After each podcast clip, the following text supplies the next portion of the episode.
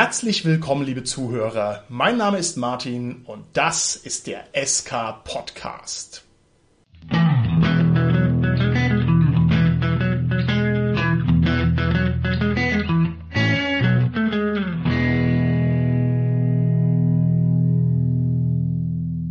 Bei mir heute im Studio sind meine lieben Gäste, der Dominik, der Carsten und der Holger. Hi, hier ist der Dominik. Hallo, hier ist der Carsten. Ja, hallo, der Holger hier. Das Thema unserer heutigen Folge sind die Regeln im Rollenspiel. Wir wollen uns heute mal strukturierte Gedanken machen über den Stellenwert der Regeln und was es mit den Regeln so auf sich hat. Ich würde gerne die heutige Folge damit beginnen, dass ich einmal in die Runde frage, wie denn die Praxis bei meinen Mit-Podcastern aussieht. Also wir stellen uns vor, ihr sitzt zu Hause, habt ein neues Rollenspiel geliefert bekommen per Post. Ihr habt es vor euch auf dem Tisch liegen. Wie intensiv setzt ihr euch mit den Regeln auseinander? Ich finde, das kommt darauf an natürlich, ob ich das Rollenspiel dann als Spieler hauptsächlich spielen will oder als Spielleiter. Natürlich, wenn ich Spielleiter bin, dann ist es erforderlich, noch die Regeln genauer zu studieren und anzuschauen. Beim Spieler reicht es in der Regel etwas oberflächlicher. Zumindest schaue ich mir die Regeln auch nicht als erstes an. Wichtiger ist mir die Spielwelt, aber danach gucke ich mir dann schon die Regeln an. Und ich finde, für mich ganz zentral ist einerseits die Charaktererschaffung und andererseits, wie gerade Kämpfe funktionieren, weil da so ein bisschen auch die Mächtigkeit der Figuren mit zusammenhängt. Okay, wenn du jetzt der Spielleiter bist, Carsten, würdest du dann gleich beim Erstkontakt dich wirklich intensiv schon mit den Regeln auseinandersetzen? Das finde ich interessant. Erstmal schaue ich mir die Welt an, ob mir es gefällt und ob ich die Welt interessant finde. Aber natürlich, Charaktererschaffung ist halt wichtig, wenn ich nicht die Möglichkeit habe, die ich gerne annehmen würde, vorgefertigte Figuren zu nehmen. Also wenn ich die Möglichkeit natürlich habe, vorgefertigte Figuren auszuteilen, dann kann ich die Charaktererschaffung erstmal übergehen. Ansonsten muss man sich ja anschauen. Ich meine, wenn ich jetzt spiele und ja, habe keine vorgefertigten Figuren, es bleibt ja nichts anderes übrig. Also wenn ihr da andere Ideen habt, die nehme ich gerne an, aber es ist irgendwie so ein Stück weit, sag ich mal, ein notwendiges Übel für mich, die Charaktererschaffung und die Regeln überhaupt im Rollenspiel. Also da beißt die Maus keinen Faden ab, man muss auch die Regeln studieren und gerade als Spielleiter. Okay. Lieber Dominik, wie ist es bei dir? Buch liegt auf dem Tisch, du schlägst es auf. Wie intensiv setzt du dich mit den Regeln auseinander? Ich setze mich vor allem erstmal mit der Charaktererschaffung auseinander, weil mir die meistens am meisten Spaß macht. Probiere dann irgendwie so drei, vier Sachen aus, um da mal ein bisschen reinzukommen und um dann auch den Spielern da ein bisschen Hilfestellung geben zu können, dass man irgendwie gucken kann, was kann man so in dieser Welt halt machen, wie sehen die Charaktere aus. Dann schaue ich mir meistens so die Regeln an, was es noch so für spezielle Sachen gibt, die zum Beispiel nur dieses Regelsystem kann. Die schaue ich mir dann meistens ein bisschen genauer an. Also das heißt, du würdest jetzt bei Cthulhu erstmal die Sanity-Regeln angucken, weil du sagst, oh cool, das ist ja mal was anderes das gibt es nicht überall. Ist so richtig? Genau, die und die Magieregeln. Okay, alles klar. Holger, wie ist es bei dir? Ich kann ja nur aus der Spielerperspektive das jetzt hier schildern. Deswegen kommt die Situation eigentlich nicht so häufig vor, weil ich kaufe mir keine neuen Systeme. Also ich kriege halt von niemandem dann die Regeln meistens irgendwie kurz erklärt. Oder ich kriege das Buch ausgeliehen und kann mal kurz reinschauen. Also vollumfängliches Lesen würde ich sagen, bleibt da meistens auf der Strecke, aber das braucht man jetzt als Spieler meiner Meinung nach auch nicht unbedingt. Okay also wenn ich dann das Buch in den Händen halte, dann halte ich es ähnlich wie der Carsten. Also ich gucke mir auch erstmal so ein bisschen die Welt an, was gibt es da so für Möglichkeiten. Natürlich gucke ich mir auch an, was sind so die, die groben Regeln, also wie funktioniert das Würfelsystem, wie funktionieren irgendwie Spezialregeln, also bei Savage Worlds Bennies oder so, wie funktioniert das? So was Systeminhärentes und ja, dann auch Charaktererschaffung und dann ab dafür. Okay, das finde ich super, dass du das sagst, lieber Holger, weil bei mir ist es nämlich ähnlich. Ich würde also auch mir erstmal angucken, was haben wir denn hier für einen Typ von Regeln. Also mich interessiert dann nicht die konkrete Regel, sondern ich will wissen, ist das ein Poolsystem? Ja, ist es ein System mit W20? Ist es ein System, wo ich brennende Meerschweinchen durchs Wohnzimmer laufen lassen muss? Das ist meine allererste Frage, die ich an so ein Regelsystem habe. Und die zweite Frage ist dann normalerweise, was gibt es für spezifische Eigenschaften, die dieses Rollenspielsystem mir bringt. Zum Beispiel, ich sag mal bei Shadowrun, erster Schritt wäre, ah, ein Poolsystem, zweiter Schritt, wo sind die coolen Sachen und wie funktioniert, keine Ahnung, künstlicher Kiemeneinsatz oder sowas, weil das will ich halt wissen. Und das wäre so mein Zugriff, aber da kann ich mich schon ganz schön reinfallen lassen. Ist es denn mittlerweile so, dass die Rollenspiele das tatsächlich liefern, schon ganz explizit am Anfang zu sagen, pass auf, lieber Leser, das ist ein Poolsystem? Oder wie erschließt du dir das, Martin? Das würde ich mit meinem Rollenspielwissen mir erschließen, indem ich einfach halt reingucke, wie das funktioniert. Ne? Also ich kann es durchaus schon einordnen in bestimmte Kategorien, aber das ist natürlich eine gute Frage. Vielleicht sollten Rollenspiele das machen, damit man nämlich da gleich dann gut reinkommt. Also ich glaube nämlich auch, dass viele Rollenspiele damit punkten, dass wenn man sie so beim ersten Durchblättern mal so kurz überfliegt, dass die Regelbereiche immer direkt neben den tollen Bildern sind und man sie deswegen schnell ins Auge fasst. Okay. Was natürlich auch eine Hilfe ist, dass es halt wirklich mittlerweile so übergeordnete Regelsysteme gibt, die halt in ganz verschiedenen Rollenspielen und Spielwelten dann immer wieder aufgegriffen werden. Wie jetzt zum Beispiel die Fate-Regeln, die halt auch in Malsturm verwendet werden. Und dann erleichtert es natürlich schon die Rezeption jetzt wenn ich einfach halt schon Fate so das Grundgerüst kann und dann mir einfach nur anschauen kann, wo sind die Besonderheiten jetzt für das Ja, Setting. genau. Das heißt, man sucht ein bisschen nach den Besonderheiten.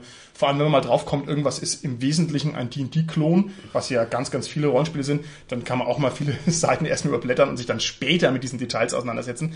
Das ist richtig. Okay, nächste Frage an euch. Welches Rollenspielregelwerk beherrscht ihr derzeit am besten? Wo würdet ihr sagen, seid ihr ausnehmend kompetent und wo könnte ich euch jetzt eine Detailfrage stellen und ihr wüsstet die? Ja, bei mir ist es eindeutig Cthulhu jetzt die siebte Edition. Also das ist wirklich, was ich mit Abstand am besten kann, was natürlich zugegeben auch nicht so arg schwer ist. Ich weiß aber auch nicht alles auswendig, aber ich weiß sofort, wo ich es finde. Also ich kenne mich halt auch ziemlich gut in dem Regelwerk auch, beziehungsweise auch in gewissen Zusatzbänden und weiß dann relativ schnell, wenn ich was suche, wo ich es finde. Das finde ich auch, was zur Regelkenntnis gehört, dass man einerseits natürlich die Regeln kann oder andererseits halt weiß, wie es bei Wissen generell so ist, wo finde ich es halt. Ja, und das ist- kann ich das nachschlagen schnell. Das ist dann im Wesentlichen eher so eine Art Regelkompetenz, ja. Ja. als eine Regelkenntnis bringt einen natürlich genauso weiter, das ist richtig. Okay, jetzt von der Prozentquote würde ich trotzdem gerne nochmal nachfragen, lieber Carsten. Also von den neuen Cthulhu-Regeln, wie viel Prozent der Gesamtregeln beherrschst du aus dem FF? Ist die Frage natürlich, was wird das in die Regeln? Also alle Zaubersprüche sind nicht die Regeln generell, ne? Aber so die, die Zauberkategorien und die Oh, dann- wichtigsten Daten. oder? Das ist eine sehr gute Frage, das müssen wir auch nochmal abklopfen. Also eigentlich sind alle Regeln alle Regeln. Also wenn ich dich jetzt frage, worauf würfelst du beim Flimflam Funkel? Äh, Und für Ja, 100% Regelkenntnis müsstest du es jetzt wissen. Ja? Nur als Also wenn du, wenn du das so hart natürlich formulierst, dann geht's in den wahrscheinlich sogar einstelligen Bereich, weil ich nicht die ganzen Zauber genau weiß. Und das ist halt schon mal ein richtiger Block. Okay. Wenn ich mir dann noch das äh, Grand Grimoire der Mythosmagie nehme, was, keine Ahnung, 200 Seiten nur mit Zaubern sind und so, äh, was weiß ich da wirklich für eine Abfrage ganz hart, wenn du jetzt irgendeine Ja, Seite ja. aufschlagen würdest, würdest sagen, so Carsten, der Zauber, äh, dritte Spalte, viertes Wort, was steht da? Ähm, müsste ich mit, mit sehr hoher Wahrscheinlichkeit passen. Also gut. Ansonsten würde ich sagen, wenn man so wirklich das Kerngerüst nimmt, was zum Spielen gebraucht wird, da würde ich sagen, sind es bei mir schon über 50 Prozent, die ich kann, sicherlich. Also das ist schon das meiste, also was am Spieltisch gebraucht wird. Das Okay. würde ich mir zutrauen, das, das weiß ich. Also ich finde deinen Einwand natürlich berechtigt. Damit hast du meine etwas pingelige Nachfrage ad absurdum geführt, ähm, weil das ist natürlich so, dass man also die Abgründe der Listen und Tabellen, das kann man normalerweise nicht auswendig. Ne? Aber wenn ich jetzt so rangehe, meinerseits, wie du das gemacht hast, also diese Regelbereiche, wenn man die so durchgeht, bei mir wäre aktuell Splittermond und Savage Worlds, das wären die beiden Systeme, die ich gut beherrsche. Also bei Splittermond ist es in meinen Augen auch ziemlich unmöglich, sich in den Tiefen der Liste zu verlieren. Und bei Savage Worlds habe ich so ein paar Sachen, wo ich davor zurückschrecke gibt es also Regelbereiche, die ich immer aufmache und dann meist wieder zu. Weil ich denke, das ist mir zu anstrengend und da muss ich mich reindenken und ich, äh, ich will es nicht. Ja. Ich würde aber sagen, ich glaube, so die Wahrheit liegt irgendwo zwischen unseren beiden Standpunkten.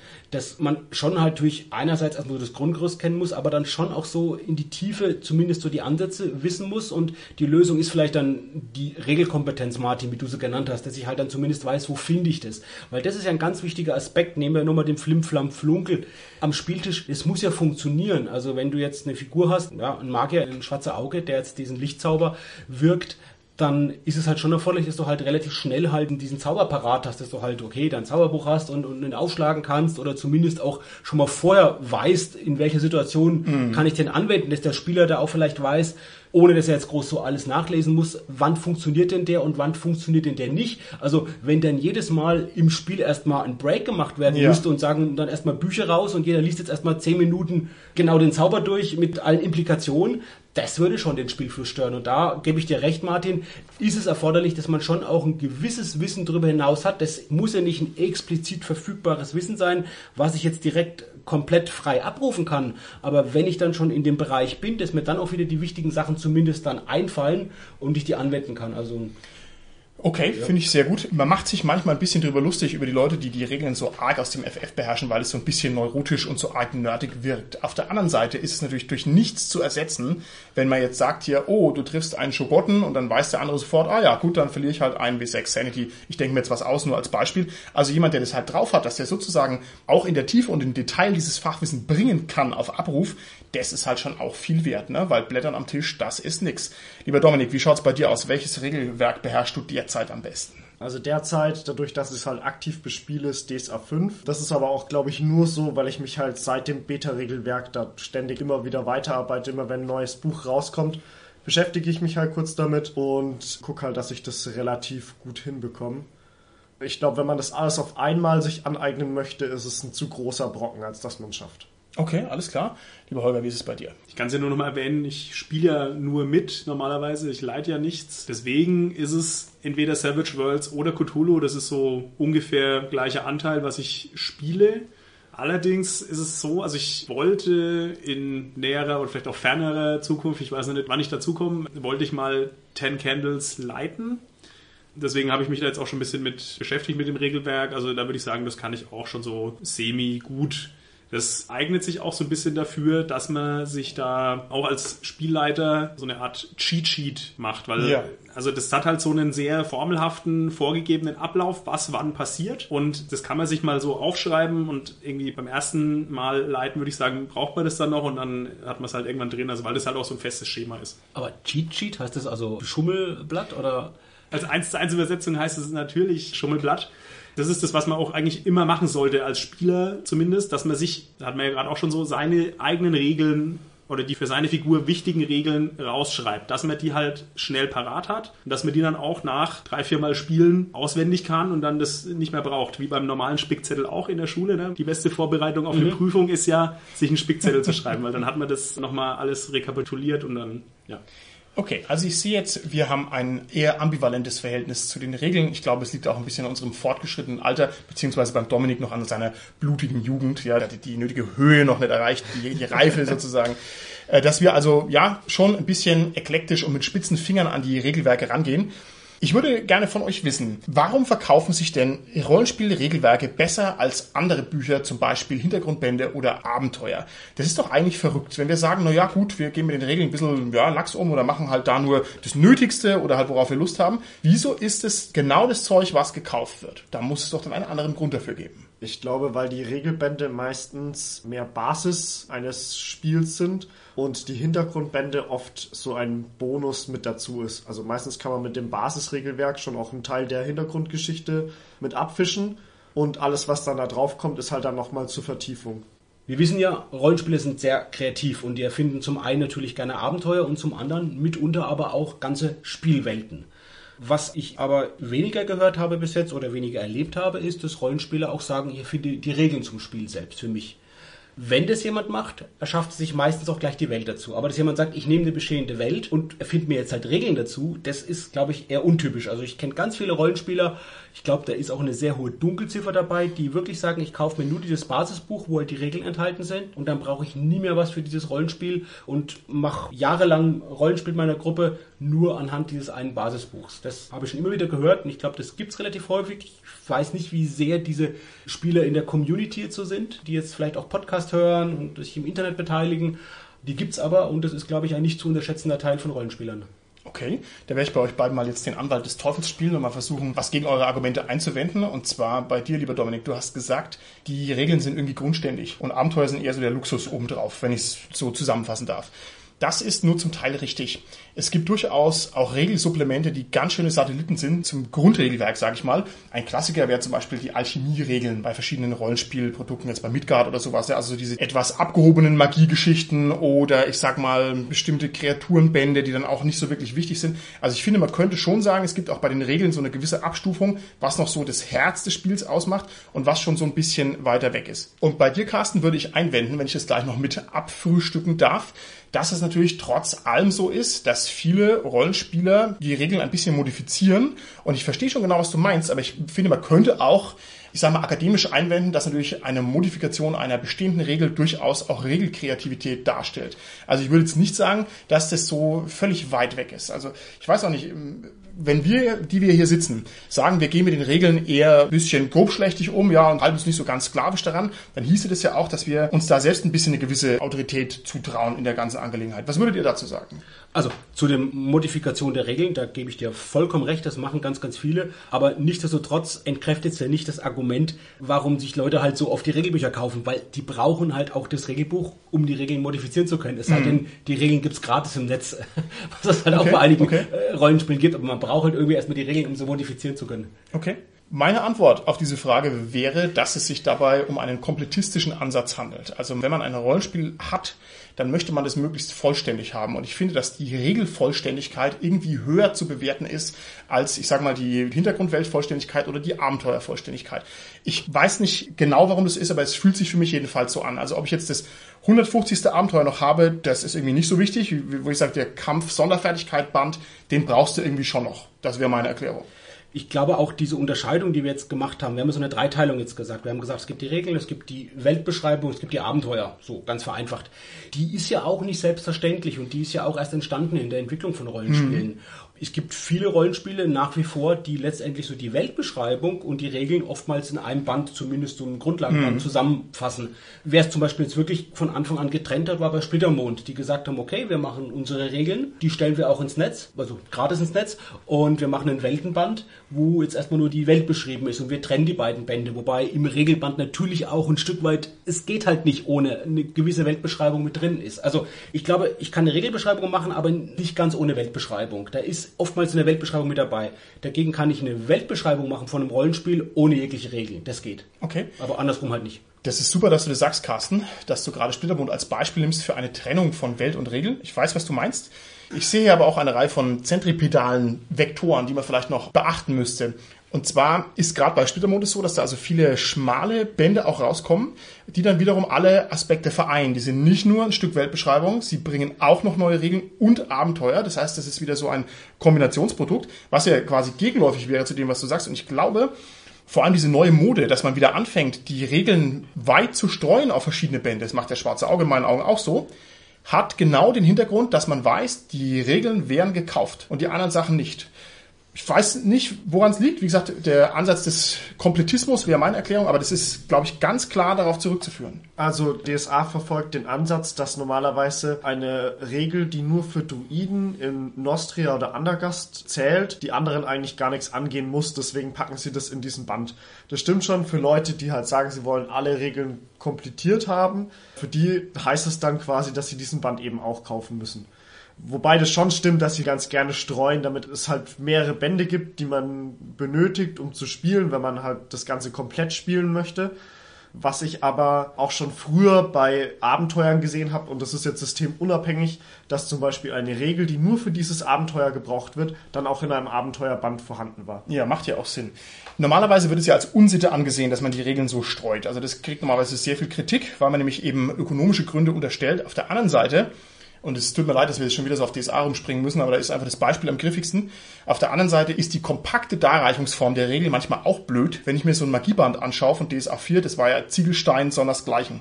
Also es war ja unglaublich dicker Band, wo man sagt, okay, da kriegst du ja einen Leistenbruch, wenn du den mit auf einen Rollspielabend mitnimmst. Also da sehe ich schon auch ein bisschen Gründe dafür, das stärker zu streuen. Ein Grund, Martin, für das ist, glaube ich, dass natürlich oftmals Regeln auch im Nachhinein noch entstehen und dass man halt im Nachhinein dann noch neue Ideen hat und mm. die halt dann natürlich irgendwo unterbringen muss. Und dann ist es halt manchmal so ein Mixed-Band, wo die mit drin sind. Ich erinnere mich an ein ganz frühes Schwarze Auge-Abenteuer. Ich glaube, ich, ich kriege das richtig zusammen. Das ist Hexennacht. Und wenn ich mich nicht irre, ist in diesem Abenteuer Hexennacht eine Charakterbeschreibung von neuen Heldentyp von der Hexe mit drin mhm. als Supplement hinten. Und das wäre so, also wenn das jetzt stimmt, liebe Hörer, ich werde zu Hause auch noch mal im Regal schauen, aber ich glaube, es stimmt. Und wenn das jetzt so wäre, nehmen wir mal an, es würde stimmen, dann ist es ja genau auch ein Kaufargument, weil es dann nicht nur dann für diejenigen interessant ist, die das Abenteuer leiten wollen, sondern auch für diejenigen interessant ist, die den Charaktertypus eben die Hexe spielen wollen. Und dann natürlich auch ein zusätzliches Kaufargument ist zu sagen, ich kaufe mir dieses Abenteuer. Natürlich kam dann irgendwann später natürlich die Hexe dann auch als reguläre Figur dann in dem Regelwerk. Aber bis dahin gab es die dann erstmal nur in diesem Abenteuer. Das finde ich sehr schön, dass du das sagst. Und zwar ist es wohl offensichtlich was, was sich beißt. Also es gibt hier einen Widerspruch. Zum einen ist natürlich der Wunsch nach einem ganzheitlichen und holistisch abgeschlossenen Regelsystem schon sehr prominent. Also man möchte alle Regeln haben. Man kann nicht sagen, ich spiele ein Rollenspiel und habe nur 75 Prozent aller Regeln. Das ist ja unsinnig.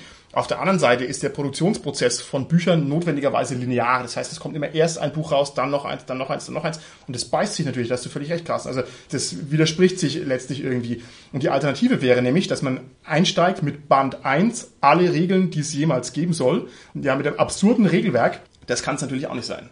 Ich will nochmal kurz zurück auf, was der Carsten vorhin gemeint hat mit Splittermund, mit diesem vermeintlich harte Trennung Regeln und Welt.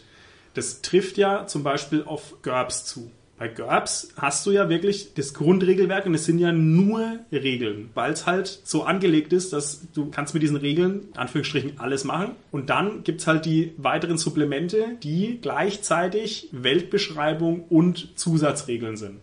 Für alles Mögliche. Also da ist halt dieser Ansatz sehr gelebt. Das geht natürlich nur, weil es ein Universalsystem ist. Wenn Splittermond das zum Beispiel gemacht hätte, dann hätte man das ja auch als Universalsystem nehmen können. Genau. Und ich glaube, das ist genau der Unterschied, weil Splittermond, da hat man sich ja überlegt, wie wollen wir die Regeln haben, um jetzt das Spiel in dieser Fantasy-Welt zu unterstützen. In einer Welt, wo Magie alltäglich ist zum Beispiel. Und natürlich ist das in diese Regeln mit eingeflossen. Da ging es ja nicht darum, wir wollen das Universalsystem erschaffen, mit dem wir unsere Splittermond-Welt bespielen können, aber auch noch x-beliebige andere Welten, sondern wir wollen ein System haben, das genau für unsere Welt ideal passt. Und da ist das so entstanden. Aber ich finde zum Beispiel auch diese Nachreichungen von irgendwelchen Regeln, die dann später kommen, auch gar nicht schlimm. Also ich befürworte das sogar, dass dann irgendwann halt dann doch die Hamsterhexe kommt, die man dann irgendwann spielen kann. Und nicht, dass dann das Regelsystem halt einfach für zehn Jahre auf einem Stand bleibt und dann kommt die neue Edition raus und dann muss man wieder alle Regeln von Null aufbauen. Da finde ich schon besser, wenn es halt immer so Jahr für Jahr ein bisschen aufgearbeitet wird, das ganze System. Okay, also ich fühle mich davon ehrlich gesagt belästigt, wenn es weiter wächst. Ich möchte es eigentlich gleich komplett haben, ne? Aber ich verstehe schon, was du meinst. Okay, vielleicht müssen wir mal grundsätzlich nochmal abklopfen, was eigentlich Rollenspielregeln überhaupt leisten müssen, dass wir nochmal ein bisschen systematischer rangehen an die ganze Angelegenheit. Man könnte zum Beispiel sagen, Rollenspielregeln sollen dazu dienen, dass sie unparteiische Entscheidungen ermöglichen. Was würdet ihr sagen? Trifft es zu? Sind Rollenspielregeln dazu in der Lage, dass sie das leisten können? Oder wo stößt der Ansatz an seine Grenzen? Gemeint ist damit, dass ich an und für sich in einem Rollenspiel immer sagen könnte, der Spielleiter hat das letzte Wort und entscheidet immer alles. Ja, also zum Beispiel hier, wer kommt über die Mauer rüber? Ja, dann sagt dann der Spielleiter, nee, die ist zu steil oder ja, es geht. Und um diese Willkür zu umgehen, gibt's also ganz oft Regeln, die sagen, aha, dieser Steigungsgrad, dieser Schwierigkeitswert, dieser Steigungsgrad, der andere Schwierigkeitswert. Funktioniert es gut oder funktioniert es nicht gut? Ich glaube, dass es oft ist wie Regeln im realen Leben, also sprich Gesetze. Es kommt manchmal ein bisschen drauf an, wie man sie interpretiert. Und da kann es auch schon manchmal zu Situationen kommen, wo Leute die Regeln halt unterschiedlich interpretieren und dadurch halt das Ganze kollidiert. Aber ansonsten würde ich schon sagen, dass es schon dazu dient, dass das Ganze in einem gewissen Rahmen abläuft. Okay. Es macht es halt auch kalkulierbar und das ist, glaube ich, auch ganz wichtig, hat es ja vorhin gesagt, für die Charaktererschaffung. Zu schauen, wenn ich mir jetzt eine Figur erstelle für die Welt, was kann die überhaupt? Soll die diese Mauer schnell erklimmen können oder nicht? Ist das für die wichtig, für diese Figur, dass die die Mauer erklimmen kann oder nicht? Und dann ist es natürlich schon, dass ich die Regeln beachte und irgendwo so eine Grundahnung auch vielleicht von der Wahrscheinlichkeit habe, von der Fertigkeitsprobe jetzt beispielsweise, die jetzt dafür halt das Maß ist, ob es gelingt oder nicht. Ja. Und, und dass ich das schon das natürlich beeinflusse am Anfang als Spieler. Okay, also du meinst, das hat diesen Effekt, dass unparteiische Entscheidungen ermöglicht werden. Es sollte ein Stück weit diesen Effekt haben. Ja. Okay, zwei gegenläufige Impulse wären mir dazu noch eingefallen. Den einen hat jetzt der Dominik schon gesagt, das Wording ist immer schwierig über jedem Gesetzestext. Also ab einem gewissen Punkt kann man immer darüber verhandeln, was heißt es jetzt genau und man kann es dann auch immer noch anders auslegen. Das ist richtig, das ist das eine.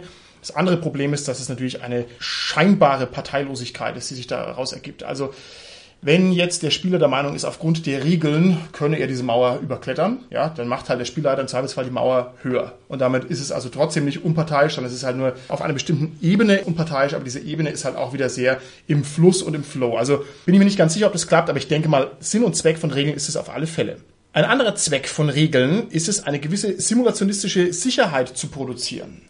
Das bedeutet, wenn ich jetzt einen Bogen habe, und da muss ich ja wissen, wie weit er schießt, und das steht halt in den Regeln drin, und dann weiß ich, okay, dieser Bogen schießt so weit. Funktioniert es mit Rollenspielregeln gut oder eher nicht? Das hängt sehr stark davon ab, wie tief man reingehen will. Also die simulationistische Tiefe ist da entscheidend. Deswegen gibt's ja sehr umfangreiche Regelwerke, wo dann jedes letzte Detail versucht wird zumindest zu Ja. beschreiben. Und es klappt ja trotzdem nicht. Und da will ich nochmal ganz kurz was aufnehmen, was du gesagt hast. Du willst quasi von vornherein ein Buch mit allen Regeln. Ja.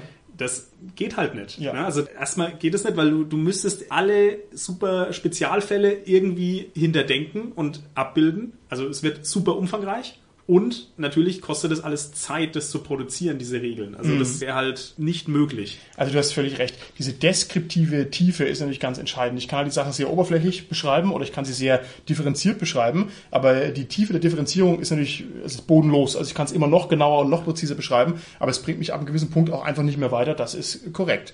Das führt ja manchmal zu richtigen Simulationskämpfen, dass man also sagt, ja, aber ich weiß es noch genauer und nee, ich weiß noch genauer und noch genauer und was ist denn, wenn ich das und das und das mache? Also irgendwie ist es auch ein Fass ohne Boden. Ja, weiß ich auch nicht. Außerdem hat das ganze Simulationsspiel immer das Problem der unendlichen Kreativität der Spieler. Und das ist wirklich was, womit halt kein Regelwerk mithalten kann. Wenn sich fünf Leute an den Tisch setzen und sich irgendwelchen Unfug ausdenken. ja. Wenn es darauf anliegt vor allem, ne? Wir reden ja jetzt gerade bei deiner Frage, Martin, über die simulationistische Sicherheit. Und ich möchte Ja. noch was zu Sicherheit sagen. Das führt ein bisschen zurück zum ersten Punkt, wo ich schon von Kalkulierbarkeit gesprochen habe. Ohne jetzt da in die Tiefe gehen zu müssen, ist es ja doch entscheidend, dass ich ungefähr weiß als Spieler, was wird in diesen Situationen mit meiner Figur oder mit der Gruppe geschehen. Nehmen wir mal an, da sind jetzt sechs Goblins und wir sind drei Helden. Wie ist unsere Chance normal, Ja. wenn wir jetzt im Ja. Kampf sind, dass wir gegen diese sechs Goblins bestehen? Das hat ja auch wieder Auswirkungen darauf, wie ich vielleicht Ja. jetzt dieses Problem oder die Situation löse. Wenn ich weiß, es ist doch eine 50-50 Chance, dass die obsiegen werden im Kampf gegen uns, dann wird es ein anderes Verhalten wahrscheinlich von uns auslösen, als wenn wir sagen, also normalerweise Ja. die verfrühstück mal. Also, Ja, ja. und das liefern Regeln in der Regel schon, dass ich mir ungefähr davon ein Bild machen kann, wie wird es ausgehen, ohne dass ich jetzt da groß in die Tiefe gehen muss. Das ist korrekt. Und vor allem diese taktischen Entscheidungen, die du ansprichst, ne? kann ich den Schaden noch wegstecken, der sich daraus ergibt, dass ich jetzt drei Meter in die Tiefe springe. Das ist natürlich eine ganz wichtige simulationistische Sicherheit, die mir Regeln geben können.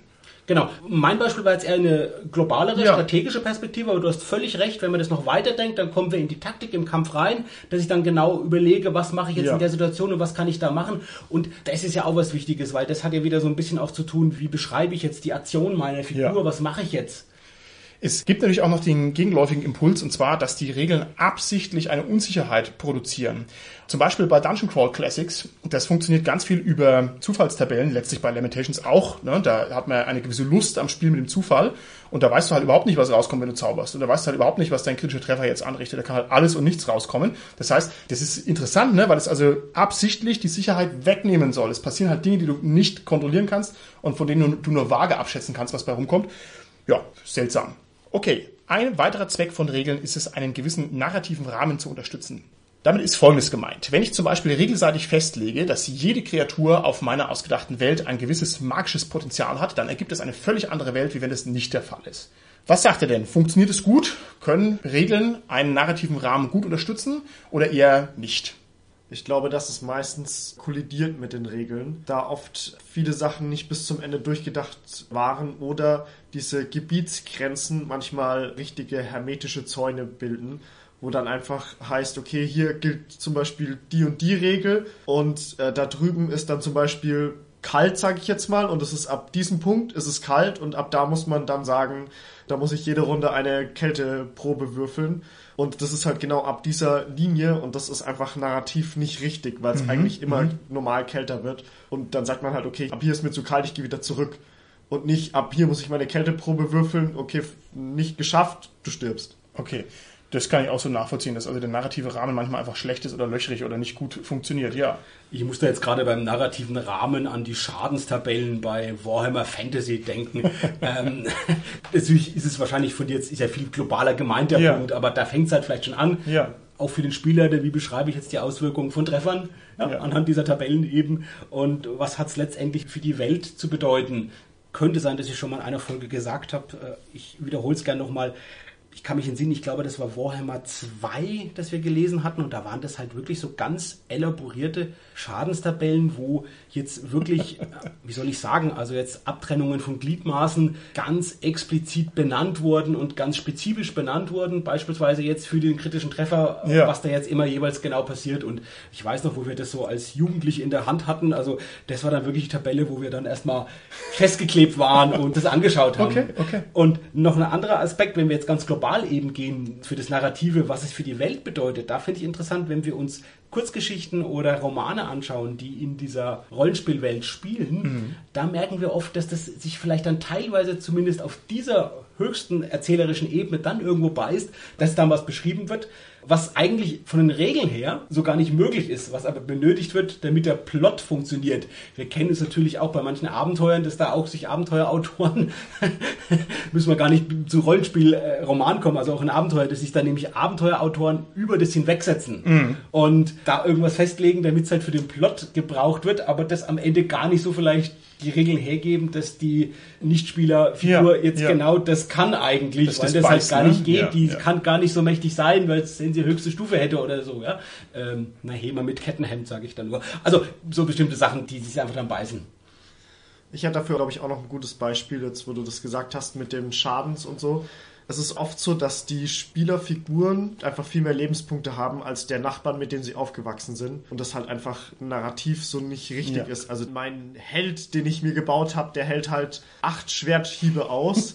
aber mein Nachbar, mit dem ich aufgewachsen bin, der stirbt halt, weil er in die Pfütze gefallen ist. Das ist sehr schön. Und da gibt es normalerweise diese narrativen Reparaturmechanismen, dass man es dann irgendwie erklärt, dass man sagt, na ja, aber ihr seid ja auch Auserwählte, deswegen gilt es für euch nicht. Ne? Aber du hast völlig recht, man kommt dann auch auf solche Regellücken im Prinzip drauf, wo das dann sich mit der Narration beißt. Oder man macht es ganz konsequent und erschafft sich jeweils vier Helden und schickt ins erste Abenteuer und schaut, wer von den vier dann überlebt, weil genau. das ist dann der zum Held geboren ist und die anderen sind halt die Dörfler, die falsch berufen waren und versagt haben. Genau so ist es. Oder es ist der, der vom Spieler hinten gehalten worden ist, damit er nicht in die Falle reinrennt. Da ist dann wieder ein bisschen dran gemauschelt. Okay. Ein weiterer Zweck von Rollenspielregeln ist, dass sie eine ganz bestimmte Art der Spielweise unterstützen. Und zwar, wenn man mal sich anschaut, Rollenspielsysteme, die zum Beispiel einen Schwerpunkt bei den Bennys haben, das ergibt ein ganz anderes äh, Rollenspiel als Rollenspielsysteme, die zum Beispiel sich sehr auf differenzierte und verästelte Talentbäume und Talentsysteme konzentrieren. Also wenn ich jetzt hier Savage Worlds und Midgard, sage ich mal, gegenüberstelle, Midgard ist halt echt ein Barbie-Spiel ab einem gewissen Punkt und Savage Worlds soll halt dann eher so einen palpigen, hollywoodesken äh, Stil vermitteln, wo ich eben einfach meine Rerolls erzwingen kann mit den Bennys Bennys und es gibt halt ein ganz, ganz anderes Spiel.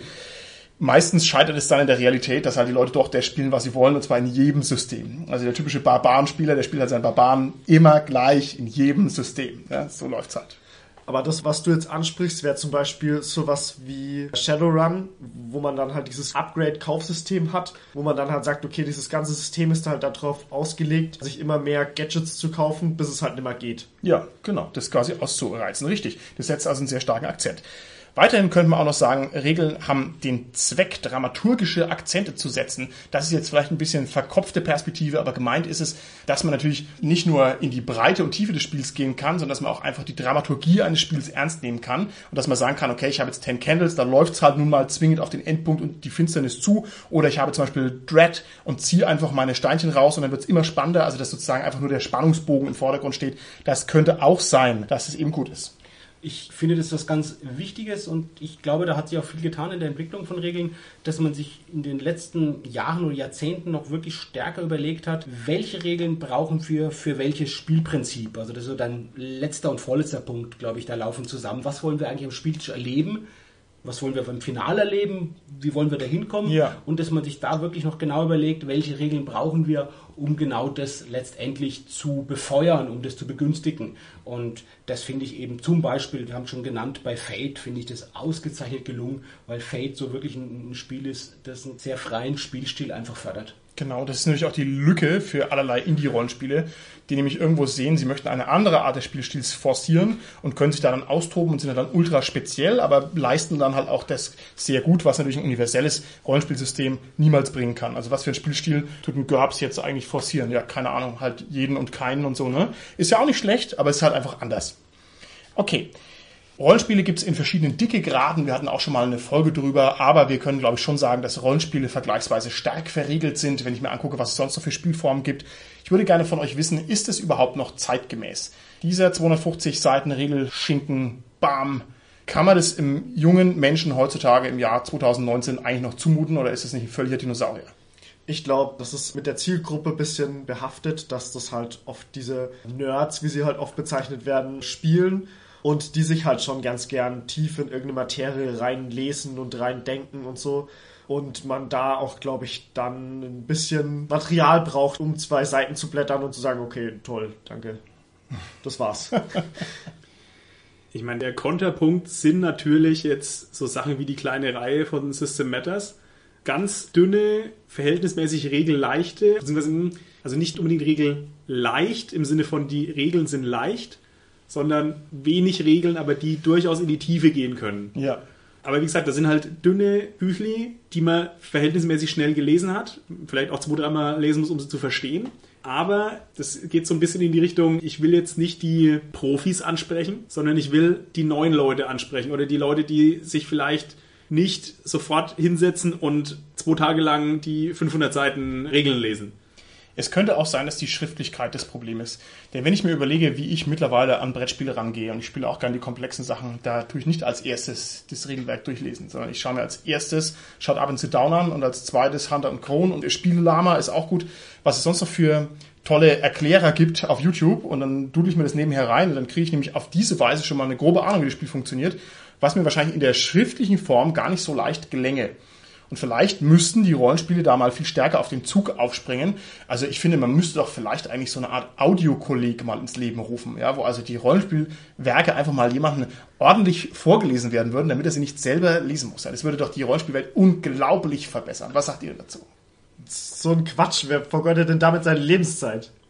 Das kann ja nicht funktionieren, weil Regeln irgendwie immer auch eine gewisse grafische Komponente haben und das kann man sich nicht vorstellen. Das geht nicht. Unmöglich.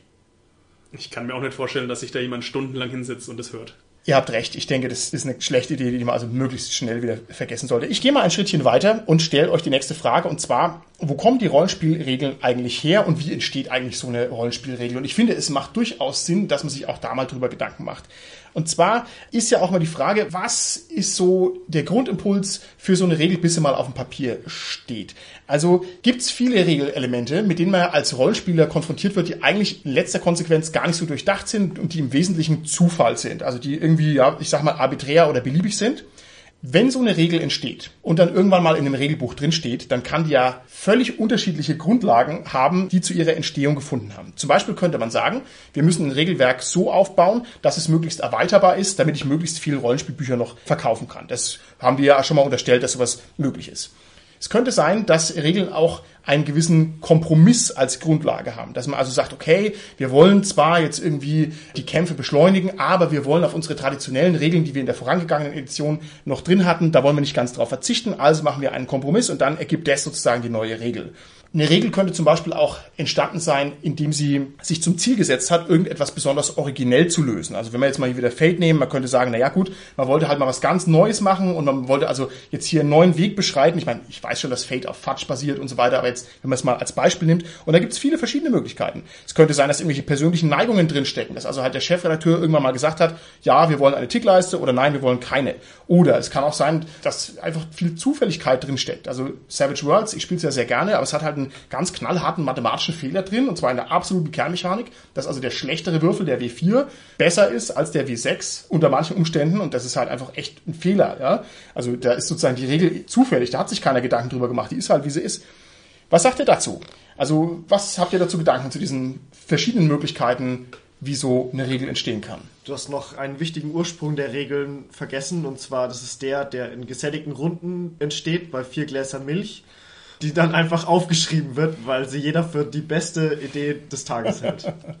Ich könnte mir eher vorstellen, dass solche Regeln nicht unbedingt wegen der vielen Milch, die dabei getrunken wird, entstehen, sondern eher wegen dem Zeitdruck. Also das scheint mir der realistischere Grund zu sein, dass also irgendwie ein Buch fertig werden muss und dann muss einer noch Regeln schreiben und da hat er gar keine Zeit, das irgendwie sechs Monate lang Spiel zu testen. Dann schreibt irgendwas hin und dann geht's wahrscheinlich durch. Beweis können wir uns ja anhören, wenn wir das SK-Podcast-Interview mit Werner Fuchs hören, wie es wirklich damals so war beim Schwarzen Auge, ja. weil die halt echt das in ein paar Wochen halt genau. aufgrund der Deadlines, ich glaube Spielmesse Essen war das, die dann ja. bevorstand, halt einfach fertiglegen mussten und dann war es vielleicht so, dass er halt die drei Erfinder mit vielleicht Ina Kramer zusammengesessen waren und gesagt haben, jetzt machen wir es halt so, weil sie den Zeitdruck hatten. Eine Zufälligkeit, glaube ich, ist auch noch, das sind jetzt natürlich wirklich alte Kamellen, aber die Bedeutung dessen ist wichtig, weil Rollenspiel kommt ja, wissen wir, von Skirmish, vom Tabletop-Spiel, D&D. Und das hat natürlich von Anfang an die Regeln von Rollenspielen beeinflusst. Wenn ja. wir uns überlegen, es hätte ja auch sein können, das Rollenspiel entsteht aus dem Theater heraus. Ja. Dann hätte wenn der Ursprung vom Tischrollenspiel, das wir heute spielen, im Theater wäre, primär, wenn das da herkommt direkt, dann hätte es sicherlich andere Regeln, als wenn es eben jetzt von einem Tabletop, von einem Skirmish-System Ja, kommt. ja. Und eine Sache, die auch noch heute da Bedeutung hat, ist das Metagame. Das kennen wir also jetzt von Trading Cards Games oder so, dass wir wissen, okay, das Spiel ist nicht nur das Spiel, wenn wir uns gegenüber sitzen, jetzt wie bei Magic, sondern das Spiel beinhaltet auch, dass ich mich auf den Gegner vorbereite und überlege, welche Karten wähle ich denn aus und mit welchen Karten stelle ich mein Deck zusammen. Und beim Rollenspiel ist das Metagame halt, dass ich mir überlege, ja, ich habe jetzt meine Figur, welche will ich überhaupt spielen, wie erschaffe ich mir die und dann, wenn ich jetzt dann Abenteuerpunkte bekommen habe, wie steigere ich, wie verbessere ich meine Figur. Das ist auch ein wichtiger Aspekt, der vielen Spaß macht, zu überlegen, wie verändere ich jetzt meine Figur mit den Möglichkeiten, die ich habe oder wie erschaffe ich mir die erstmal grundlegend. Und diesen Zweck erfüllen einfach auch Regeln. Und das ist vielleicht auch was wirklich, was, wie du gesagt hast, Martin, möglicherweise sogar ein gewisser Zufall ist, weil halt so die Rollenspiele entstanden sind. Ja, ist richtig. Also die Regeln haben auf alle Fälle einen ganz starken kulturellen bzw. traditionellen Einschlag, den man wahrscheinlich nur nicht wahrnimmt, weil man eben so sehr drin steckt. Und insofern finde ich, ist es immer wertvoll, sich mal ganz neue Rollenspiele anzugucken, die modernen Erzählspiele, was weiß ich, oder die verrückten anderen Systeme hier, Jenga-Turm oder sowas, einfach nur, um mal zu sehen, was sonst noch so geht, denn die Möglichkeiten sind unendlich. Und eine Alternative zu dem, wir sitzen jetzt zu viert bei einem Glas Milch zusammen und überlegen, was wir jetzt am besten machen, die da wirklich sich konträr davon unterscheidet, ist, wenn wir uns anschauen, jetzt die moderne Entwicklung von großen Rollenspielen, gerade in Deutschland, da fällt mir Splittermond ein und DSA 5 ein, wo wirklich das von den Verlagen ganz anders gemacht wurde, wo erstmal so Pre-Regeln veröffentlicht wurden, Beta-Regeln, dann die Community ganz breit einbezogen wurde, durch Vorbefragungen auch schon, dann auch durch Testrunden, durch ganz breite Befragung der Community und dann das Rückmeldung von der Community wieder eingeflossen ist in die letztendlich dann fertigen, vorläufig, sag ich mal, finalen Regeln. Ich hoffe, ich sage jetzt nichts Falsches. Wir werden uns mit D&D in zukünftigen Folgen noch intensiver auseinandersetzen. Aber in meinen Augen ist D&D 5, das ja zurzeit unglaublich erfolgreich ist, eher einen anderen Weg gegangen. Und zwar haben die sich eine Menge Gurus an Bord geholt und haben gesagt, also wir wollen jetzt nicht unbedingt die breite Befragung aller Rollenspieler haben, wie es jetzt in Deutschland passiert ist, sondern die haben gesagt, wer ist ein Spezialist, auch wenn er nicht für uns arbeitet und der soll bei uns an Bord kommen und soll mitmachen, hat also versucht da so diesen Influx zu haben und lustigerweise sind die jetzt da schon wieder einen Schritt weiter und werden also jetzt in der nächsten Druckauflage einzelne Namen wieder rausstreichen, weil da bestimmte Leute in Ungnade gefallen sind, weil es da ganz schön heftige Skandale gab, also ist auch interessant, das mal zu hören, einfach wie es auch gehen kann. Also das ist halt auch eine verrückte Art, wie dann im Endeffekt so ein Produkt entsteht. Das sind halt Expertenurteile, ja, genau. Da spart Ja. man halt die Masse, aber nimmt halt Experten, die Ja. letztendlich so ein bisschen die Masse oder die Vorlieben der Masse Abbilden. abbilden. Ja, Ja. genau. Ja. Die Frage dazu ist ein bisschen, warum hören solche Systeme wie Splittermond und DSA 5 damit auf? Also, was ist der Ausschlagepunkt zu sagen, okay, wir haben jetzt unser Grundregelwerk, das haben wir mit unseren Fans zusammen gemacht und jetzt versuchen wir es alleine. Also, was ist da der Grund, warum man sagt, das hat super funktioniert, jetzt machen wir es anders? Dürfte wohl ökonomische Hintergründe haben, dass das Zeug schnell produziert werden muss. Aber die Frage ist natürlich schon berechtigt, sollte man nicht alles sozusagen über Public Viewing äh, lösen? Weil äh, man könnte noch einen Schritt weitergehen. Wieso werden denn die Hintergrundbände und die Abenteuer eigentlich im stillen Kämmerlein geschrieben? Wieso wird denn nicht zehnmal eine Vorversion von einem Abenteuer rausgegeben, die dann vom Publikum quasi kommentiert wird und umgeschrieben wird? Wieso entwickelt sich so nicht ein anderer fertiger Text? Das wäre natürlich auch eine gute Sache. Also gerade beim Abenteuer stelle ich mir das relativ schwierig vor, weil dann verlierst du ja deine Käufer. Klar, unökonomisch ist es auf alle Fälle, aber wenn du dir überlegst, wie zum Beispiel ein Hollywood-Film entsteht, da hast du auch deine Test-Viewings und so weiter und lachen die Leute bei dem Gag und so, also da wird es schon lange gemacht und hier beim Rollenspiel, da denkt man halt, das Genie sitzt in seinem Keller und schreibt das Abenteuer, naja, Ja. manchmal klappt es, manchmal nicht. Der Vergleich ist gut, weil er, also das Problem, was ich gerade schon geschildert habe, nochmal in den Vordergrund rückt. Bei einem Hollywood-Film, natürlich hast du ein Testscreening oder mehrere Testscreenings, aber du zeigst den Film vorher, keine Ahnung, einem Promille von dem Promille von der letztendlichen Zuschauerschaft.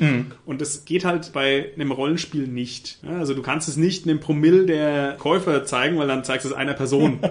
ja, das ist also, nee, Da fehlt die Masse, ne? es fehlt halt leider die Masse. Also, Okay. wie gesagt, deswegen, man kann das schon, also bei sowas Elementarem wie einem Grundregelwerk, kann man das machen.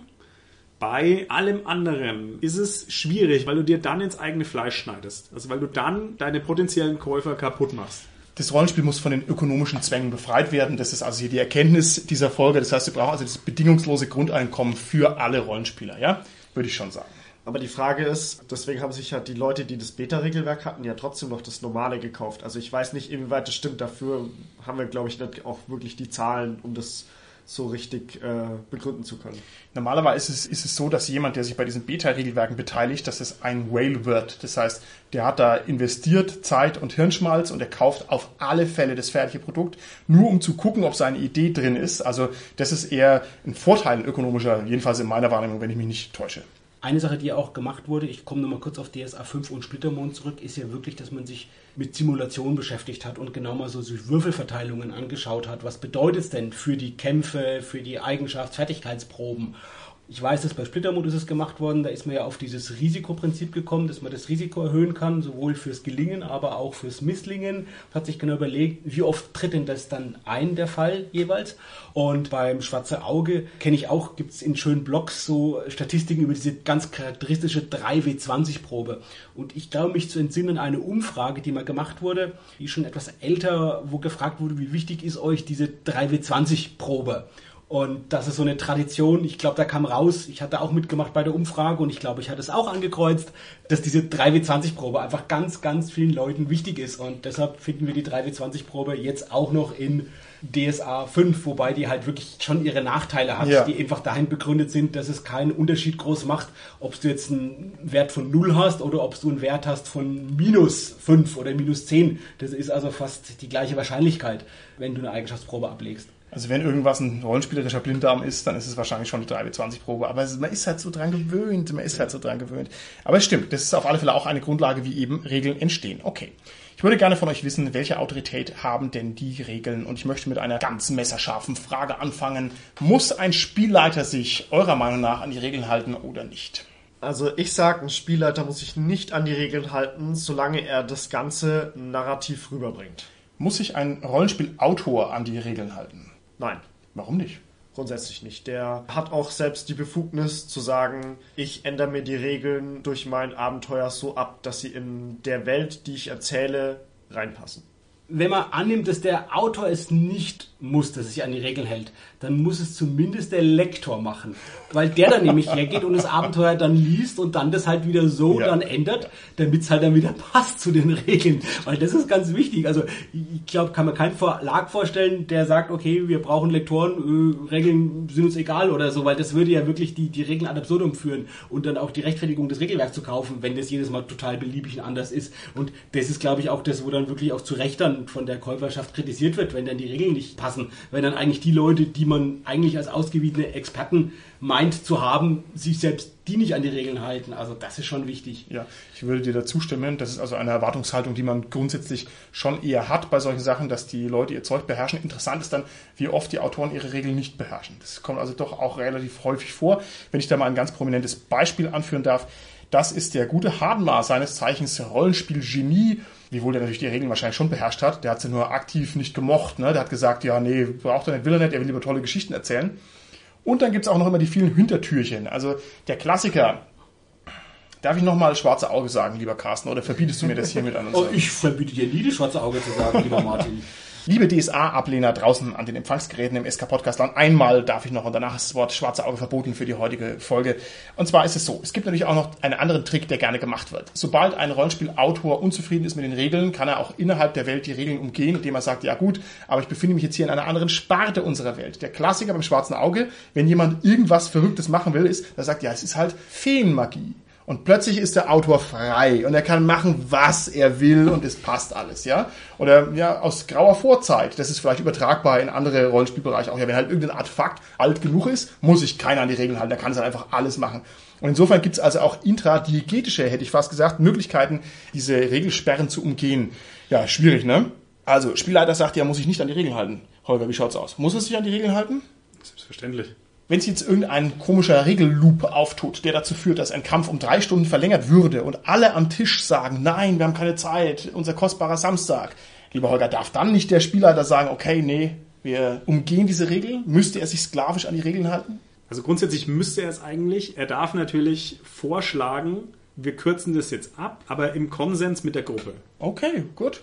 Das finde ich auch, ist überhaupt generell die Lösung für Regelverstöße seitens der Spielleitung. Dass man nicht die Regeln dann verstößt, wenn es gerade jetzt halt, sage ich mal, zum Nachteil einer Nichtspielerfigur wäre. Und solange es zum Vorteil der Nichtspielerfigur ist, lässt man die Regeln. Und wenn auf einmal dann es zum Nachteil gereichen würde, dann zu sagen, jetzt gilt es nicht mehr. Sondern wenn man von vornherein eben klar macht, zu sagen, gut, wir weichen damit ab. Und macht das eben, wie du gesagt hast, Holger, stimme ich völlig zu, im Konsens mit der Spielrunde. Oder zumindest im vermeintlichen Konsens mit der Spielrunde. Dass ich sage, ich lege das jetzt so fest, dann gilt es jetzt so auch für die Spielrunde weiterhin, auch mit der Autorität als Spielleitung, aber ich lege das jetzt so fest und es gilt dann wieder für uns alle und es gibt ja auch wieder eine gewisse Sicherheit und Kalkulierbarkeit. Okay.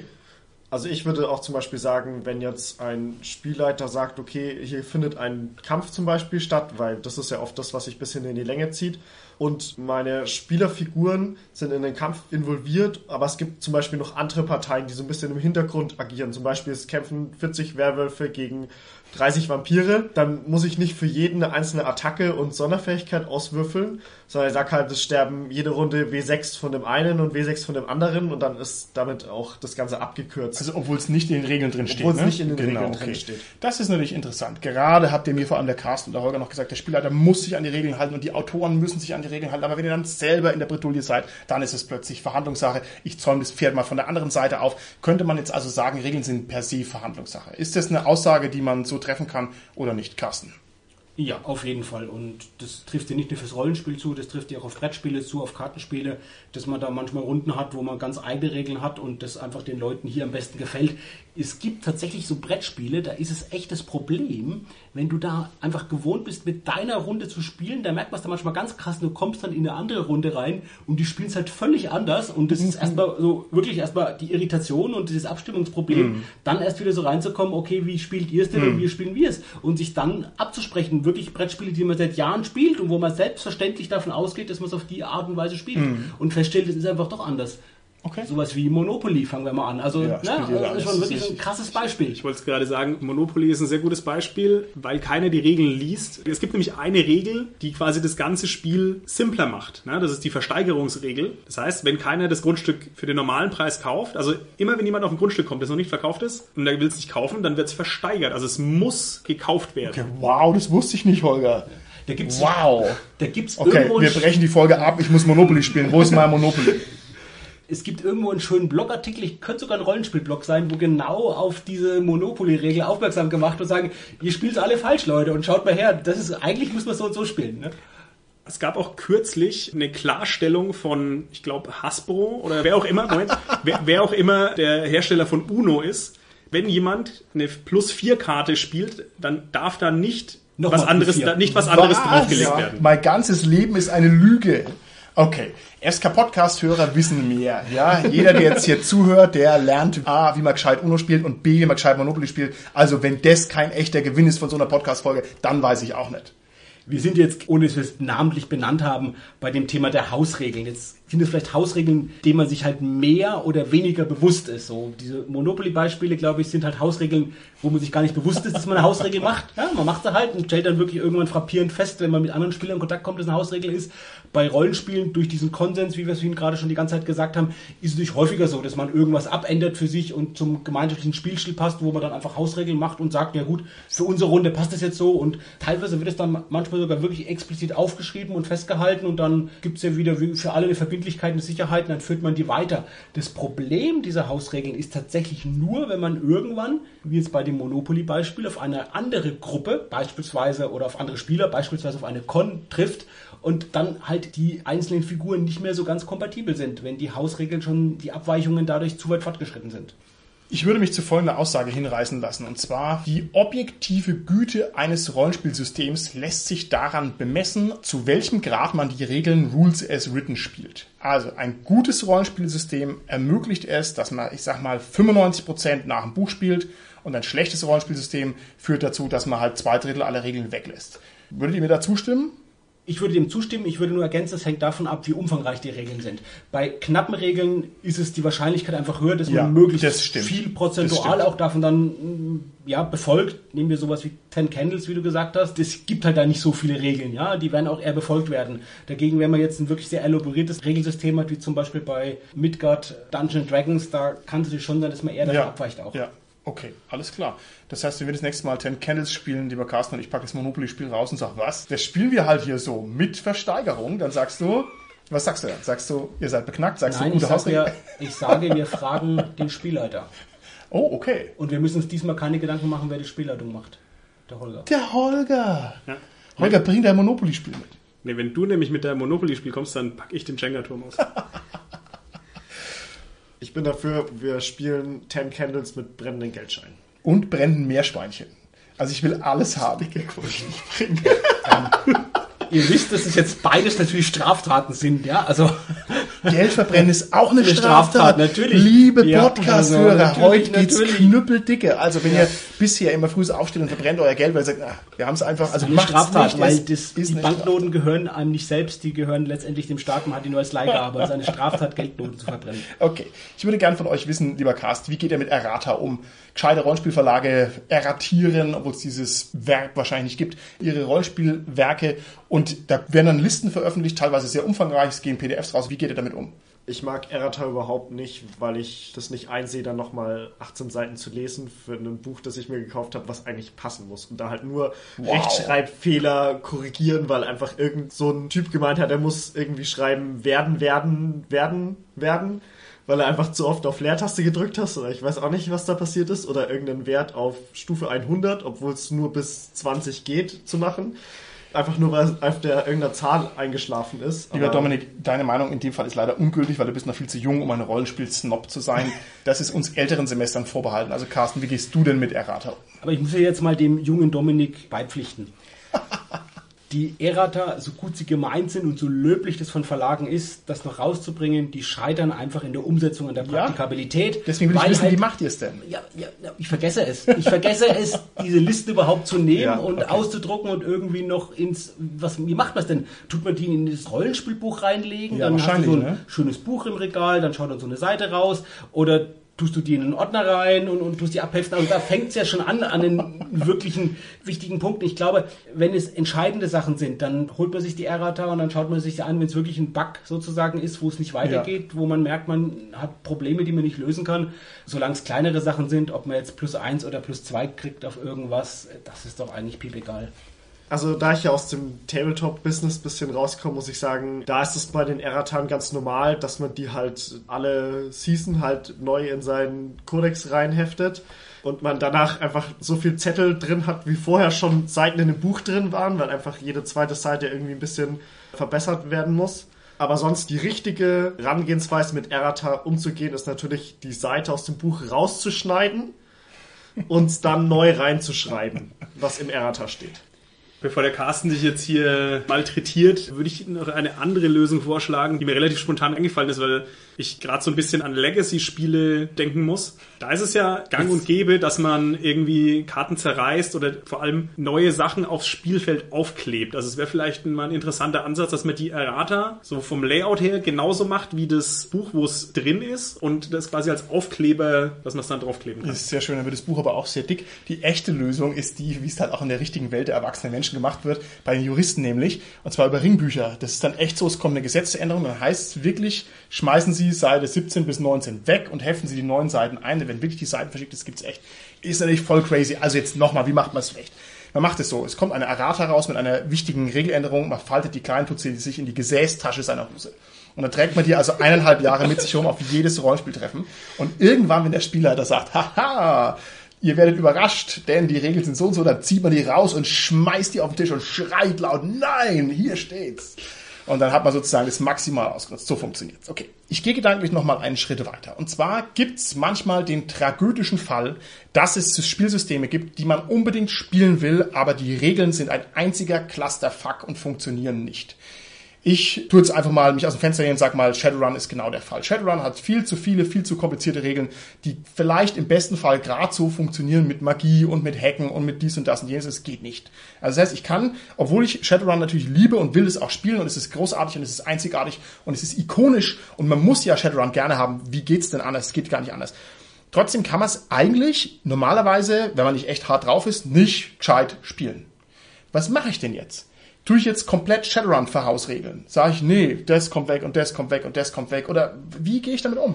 Ja, wahrscheinlich schon. Also ich denke, die Herangehensweise ist, die Sachen, die zu komplex sind, wo sich jemand einfach zu lange in diese eine Materie reingedacht hat, die ein bisschen seichter gestalten und wirklich die einzelnen Regeln auf die einzelnen Spieler verteilen. Also der Hacker muss sich mit Hacken auskennen, mhm. der Magier muss sich mit Magie auskennen, der Rigger muss sich mit Fahrzeugen auskennen und so weiter. Also jeder muss sich in seiner Sparte auskennen und muss in diese ganz spezifischen Regelsachen dem Spielleiter ein bisschen unter die Arme greifen und der Spielleiter guckt, dass der Plot am Laufen ist und kennt sich mit allem so aus, wie er sich jetzt wahrscheinlich auch auskennt. Okay.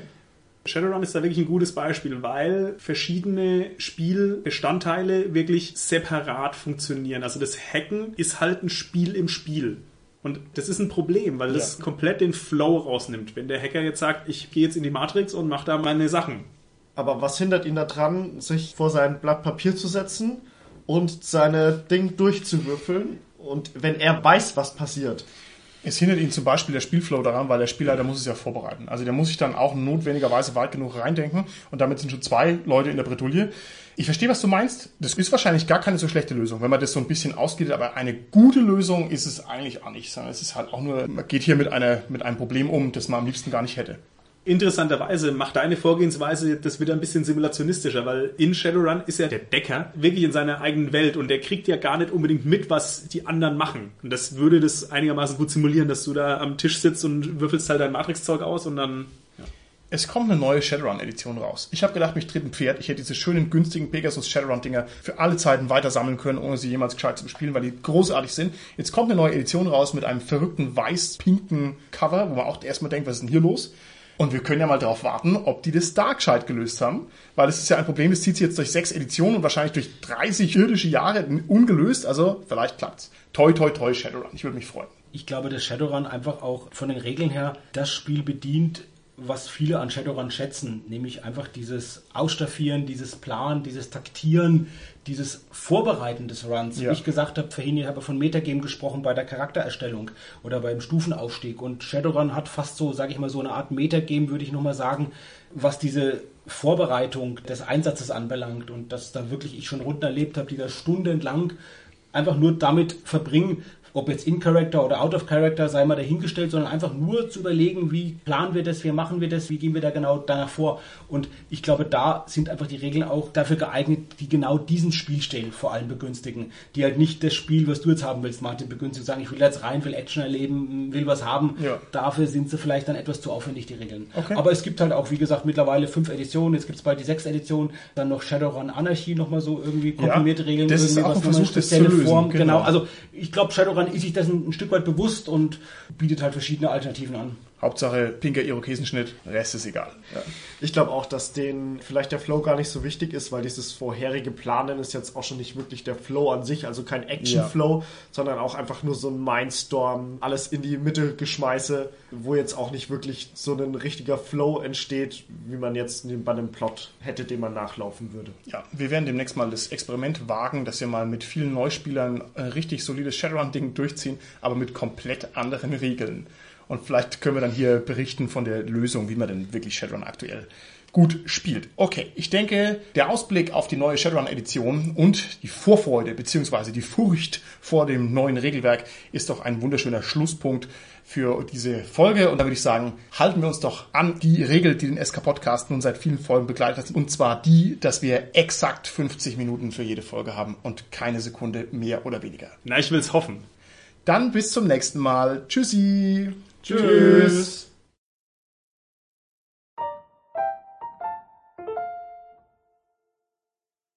Schon über eine Stunde.